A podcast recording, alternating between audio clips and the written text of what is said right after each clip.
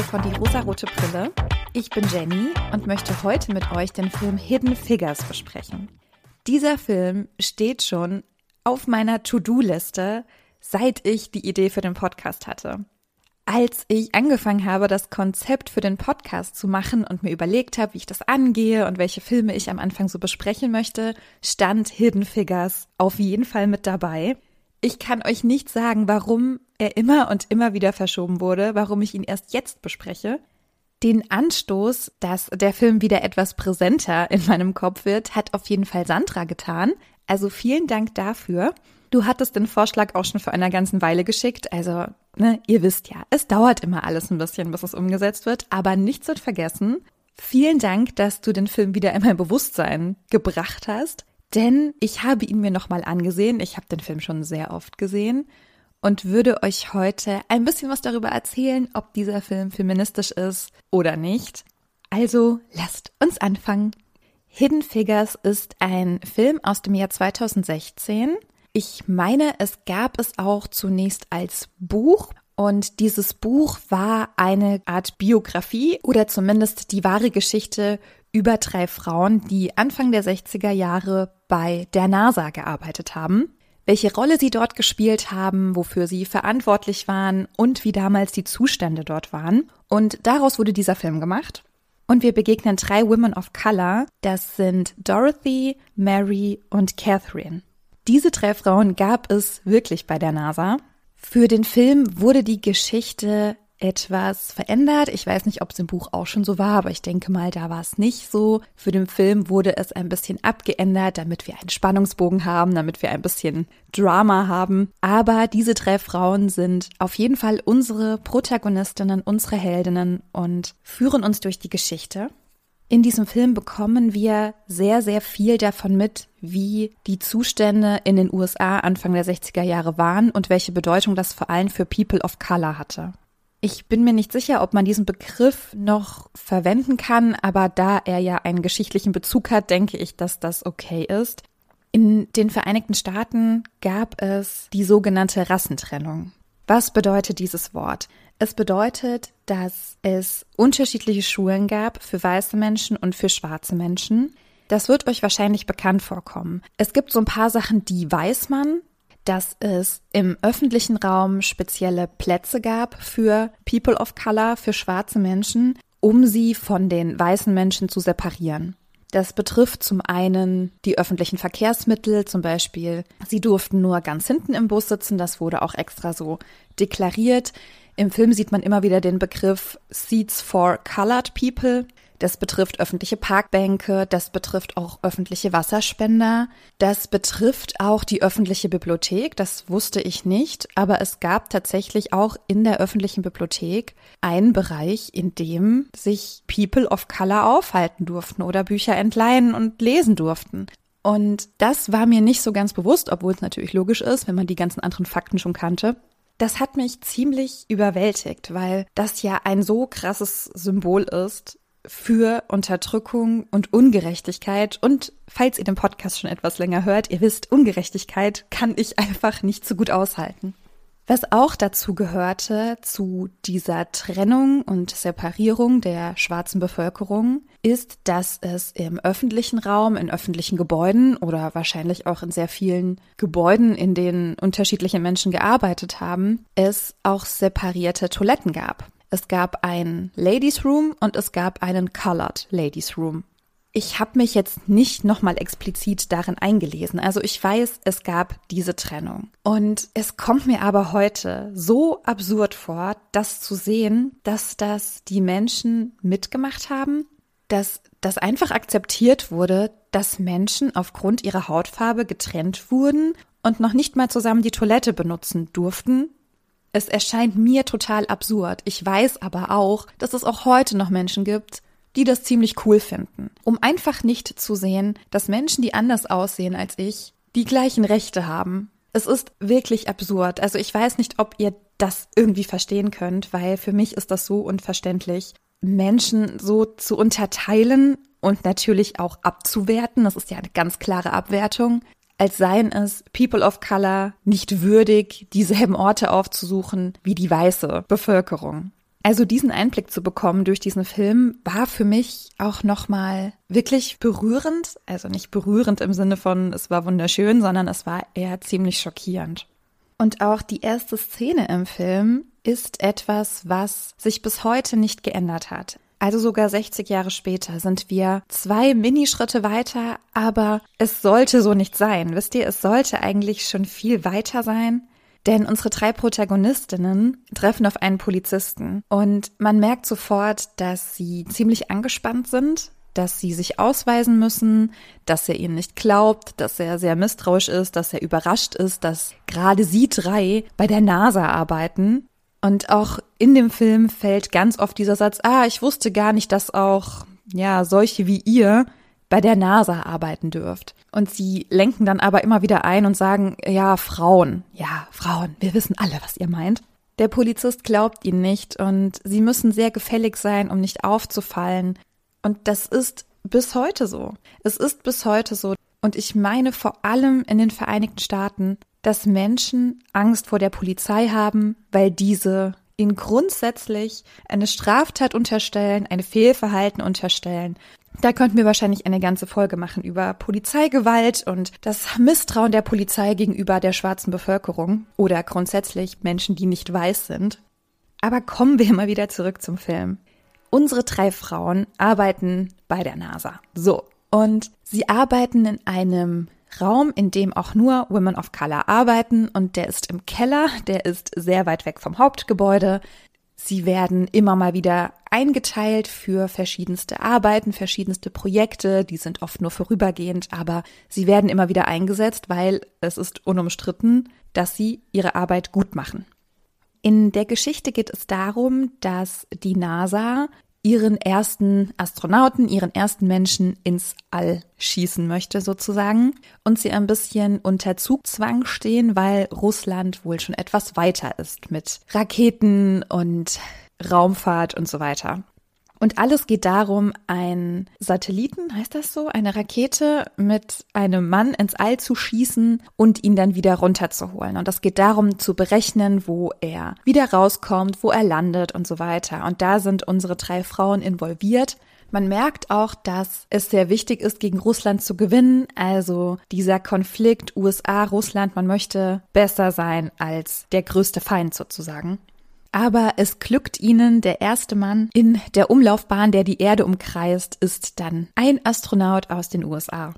Und darum herum erfahren wir die Geschichte der drei Frauen. Und ich würde einmal mit Dorothy beginnen. Dorothy ist eine Art Vorarbeiterin, könnte man sagen. Sie ist die Koordinatorin. Sie hat die Frauen, die mit ihr arbeiten, alle so ein bisschen im Überblick. Sie weiß, wer welche Aufgaben gut kann. Sie weiß, wer welche Fähigkeiten hat. Und sie teilt die Arbeiten zu. Und sie macht schon die ganze Zeit die Arbeit als ein Supervisor, so heißt die Bezeichnung dort. Und sie bewirbt sich dann auf diesen Posten, weil sie sagt, ja, ich mache die Arbeit ja eh schon, also möchte ich auch wenigstens so bezeichnet werden und ich möchte auch so bezahlt werden. Und da erfährt sie natürlich auch sehr viel Widerstand, denn es gab ja noch nie eine schwarze Frau, die Supervisor war. Sie muss bei ihrer Vorgesetzten ziemlich dafür kämpfen, dass das passiert, dass sie Supervisor werden darf. Und am Ende des Films passiert das. Es geht alles gut aus. Sie ist dann Supervisor. Aber sie muss schon sehr viel dafür tun. Unsere zweite Frau ist Mary. Mary arbeitet, glaube ich, auch schon länger bei der NASA, hat auch ein, oh Gott, ich glaube, ein abgeschlossenes Mathematikstudium. Also sie hat auf jeden Fall schon einen Abschluss und möchte nun aber Ingenieurin werden. Und die NASA fördert normalerweise dieses Studium. Man muss sich dafür auch bewerben und man wird vorgeschlagen und so weiter. Aber die NASA fördert dieses Studium. Und sie ist die erste schwarze Frau, die das machen möchte gut wahrscheinlich nicht machen möchte, aber die sich durchsetzt, weil auch sie eine große Hürde im Weg stehen hat. Und zwar muss sie für dieses Ingenieurstudium Abendkurse besuchen oder noch einen Sonderkurs besuchen. Und dieser Sonderkurs wird aber nur an einer Schule für Weiße angeboten. Das heißt, sie wird systematisch davon ausgeschlossen, ein Ingenieurstudium zu machen. Aber Mary wehrt sich. Sie klagt es vor Gericht ein, dass sie dieses Studium machen möchte und dass sie dafür an diese Schule muss, die ja eigentlich nur für die weiße Bevölkerung ist. Und hält auch eine sehr berührende Rede im Gerichtssaal vor dem Richter und sagt, sie ist nun mal jetzt die erste Frau. Irgendwer muss die erste schwarze Frau sein oder die erste schwarze Person sein, die das macht. Wenn es keine erste gibt, dann werden auch keine folgen können. Und das muss immer jemanden geben, der vorne weggeht. Also ich muss schon sagen, Leute, ne, ich habe auch gerade ziemlich PMS und ich habe schon sehr viel wieder geweint bei dem Film. Es war wieder einfach sehr, sehr schön. Denn es funktioniert. Sie darf auf die Schule gehen und sie ist nicht nur die einzige Frau in einem Raum von, ich glaube, 20 Männern, sie ist die einzige schwarze Person, die einzige Woman of Color, die an dieser Schule die Abendkurse besucht und dann das Ingenieurstudium beginnen kann. Unsere dritte Protagonistin ist Catherine und ich würde sagen, sie ist so die Hauptfigur. Von ihr wird die meiste Geschichte erzählt, da sie den größten Einfluss darauf hat, dass dieser Astronaut wieder gut zurück auf die Erde kommt. Catherine ist eine alleinerziehende Mutter von drei Töchtern und sie arbeitet Vollzeit und man bekommt auch mit, wie anstrengend das für sie ist. Natürlich, Aufgrund dieses Weltraumprojekts muss sie auch sehr viel Überstunden machen, ist sehr oft nicht zu Hause. Sie hat Hilfe von ihrer Mutter, aber sie ist alleinerziehend, ist die alleinige Verdienerin für die Familie und muss das alles unter einen Hut bekommen. Hinzu kommt, dass sie unfassbar schlau ist, dass sie eine der besten Mathematikerinnen überhaupt ist und dass ihr Können leider so gar nicht wahrgenommen wird, bis das spezielle Wissen von ihr gebraucht wird. Und sie kommt dann durch diese speziellen Anforderungen in das Team, was den Astronauten eben ins Weltall schießt und wieder zurückholen soll. Und sie berechnet sehr, sehr viele Dinge. Und ohne sie wäre das einfach nicht geglückt. Auch sie ist in einem Raum voller weißer Männer und erfährt sehr viel Widerstand. Es ist nicht nur so, dass die Kollegen nicht aus der gleichen Kaffeekanne Kaffee trinken wollen wie sie. Sie muss auch, um die Toilette aufzusuchen, jeden Tag mehrfach über ein sehr großes Gelände rennen. Also sie rennt auch immer zur Toilette, denn es gibt nur einen Colored Ladies Room und der ist komplett am anderen Ende und sie muss immer dorthin gehen und dann wieder zurück. Und dann gibt es in dem Film ja auch eine Szene von so ein bisschen White Saviorism. Ihr Vorgesetzter zerschlägt dann diese Markierung an den Wänden diese Bezeichnung der Toilettenräume und sagt, jeder darf jetzt auf das Klo gehen, auf das er oder sie möchte. Es gibt keine Unterscheidung mehr und jeder und jede geht auf die Toilette, die am nächsten am Arbeitsplatz dran ist.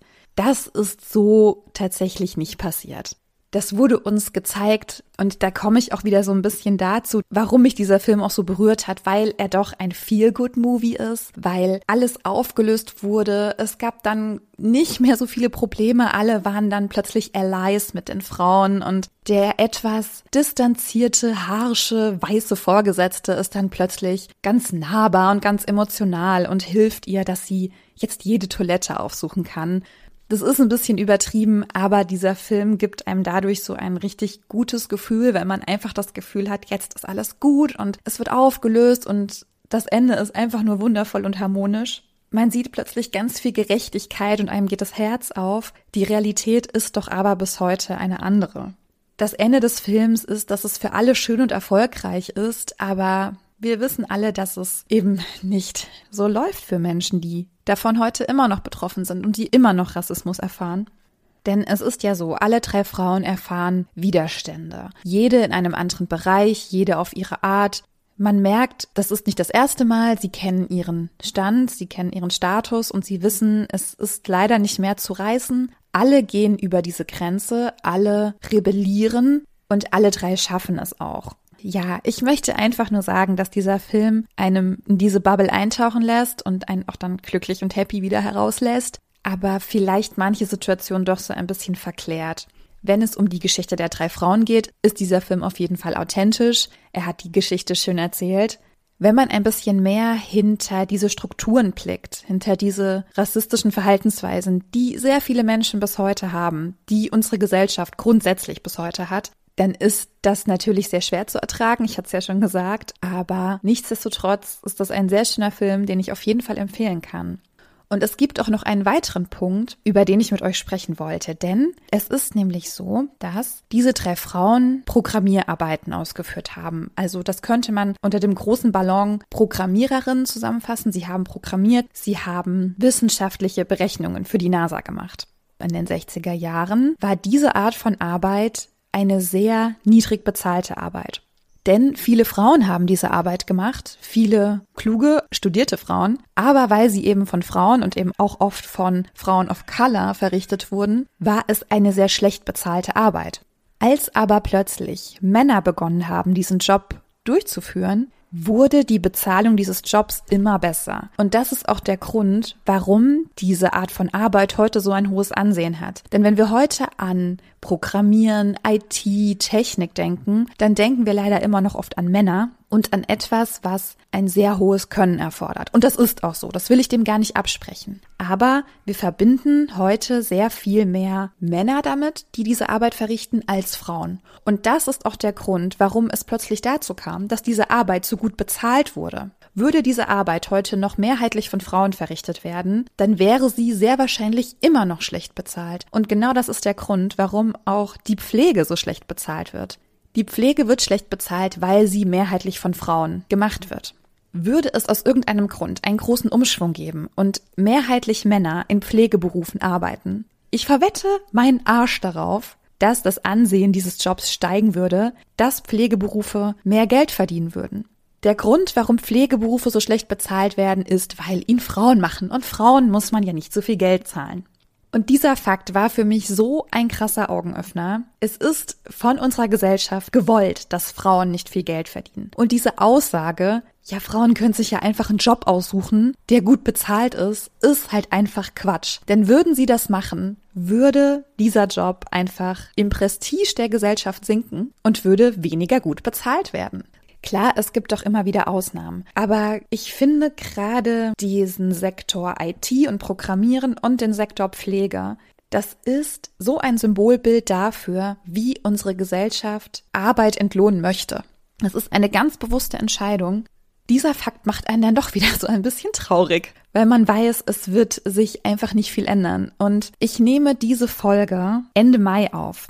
Also mal schauen, wie lange es mit dem Schneiden dauert, wann sie dann letztendlich rauskommt. Aber ich weiß nicht, ob ihr mitbekommen habt, dass die Pflegekräfte in Nordrhein-Westfalen momentan streiken. Es bekommt niemand mit, es wird nicht gesehen, es wird nicht darüber berichtet, weil wir das nicht sehen wollen. Weil EntscheidungsträgerInnen sagen, das ist unwichtig, das darf nicht gesehen werden. Und das ist einfach, oh Gott, jetzt bin ich schon wieder so ein bisschen abgerutscht in, es ist alles schrecklich, wir sind alle verloren, egal was wir tun. Ich kann euch den Film Hidden Figures auf jeden Fall empfehlen. Er ist wirklich schön. Er gibt einen interessanten Einblick in eine Welt, die mir zumindest sehr fremd ist, da ich ja mit Technik so absolut gar nichts am Hut habe. Es ist aber auch für Menschen wie mich sehr interessant aufbereitet und man versteht auch sehr viel. Es ist nicht sehr, sehr wissenschaftlich. Und vor allem bringt dieser Film uns in eine Zeit, die mich zumindest schockiert da mir ganz, ganz oft das Verständnis fehlt, warum diese Zeit mal so war, warum es so akzeptiert war, auf Menschen herabzublicken und auch so öffentlichkeitswirksam herabzublicken. Dass du nur ein guter weißer Bürger, eine gute weiße Bürgerin warst, wenn du auf People of Color herabgeschaut hast und dein Gesicht verzogen hast. Ja, also ihr wisst Leute, ne? Ungerechtigkeit ist für mich einfach unaushaltbar. Es ist richtig, richtig schlimm. Ich hoffe, ihr hattet Spaß mit dieser Folge heute. Sandra, danke für deine Geduld. Wenn ihr auch möchtet, dass ein Vorschlag von euch besprochen wird im Podcast, dann schreibt mir total gerne bei Instagram oder per Mail. Das findet ihr alles in der Podcast und in der Folgenbeschreibung. Dann kommt das alles auf meine Liste. Wie gesagt, es kann ein bisschen dauern. Ne? Also dieser Podcast ist jetzt anderthalb Jahre alt und ich habe jetzt einen Film besprochen, der seit Tag eins auf meiner To-Do-Liste stand. Also ihr müsst vielleicht etwas Geduld mitbringen, aber es wird hier gar nichts vergessen. Es wird auf jeden Fall alles irgendwann erledigt. Ich hoffe, ihr habt einen wunderschönen Tag, einen wunderschönen Abend, morgen, wann auch immer ihr diese Folge hört. Gebt mir gerne Feedback und Likes und 50.000 Sterne. Ich freue mich über jeden Klick und jeden Download und jede Nachricht von euch. Ihr seid der Grund, warum ich hier sitze. Wir hören uns wieder in der nächsten Woche, ihr süßen Mäuse. Habt eine wundervolle Zeit und bis dann.